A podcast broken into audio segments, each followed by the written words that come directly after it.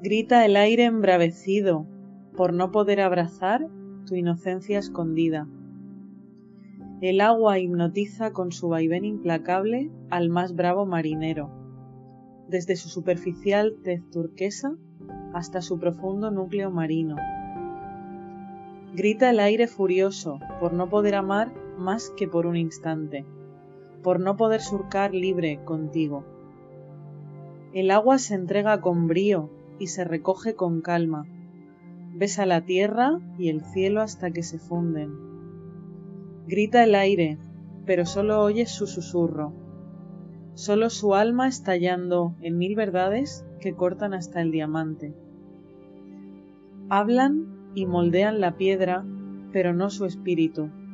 Escapan, pero su naturaleza es siempre salvaje, infinita. El agua trae consigo poemas de vida para sanar el alma, mímesis de Lázaro. El aire es capaz de hacerte llorar y secar tus lágrimas al mismo tiempo, capaz de calmar tu sofoco y el arte del frío mostrarte. Siempre están presentes cuando apareces. Esperan fieles vuestro encuentro, aun sabiendo que sus existencias son efímeras mientras el agua sale a bailar junto al viento que la lleva, que guía sus pasos hacia lo inmenso. El aire grita su paradoja, su condena.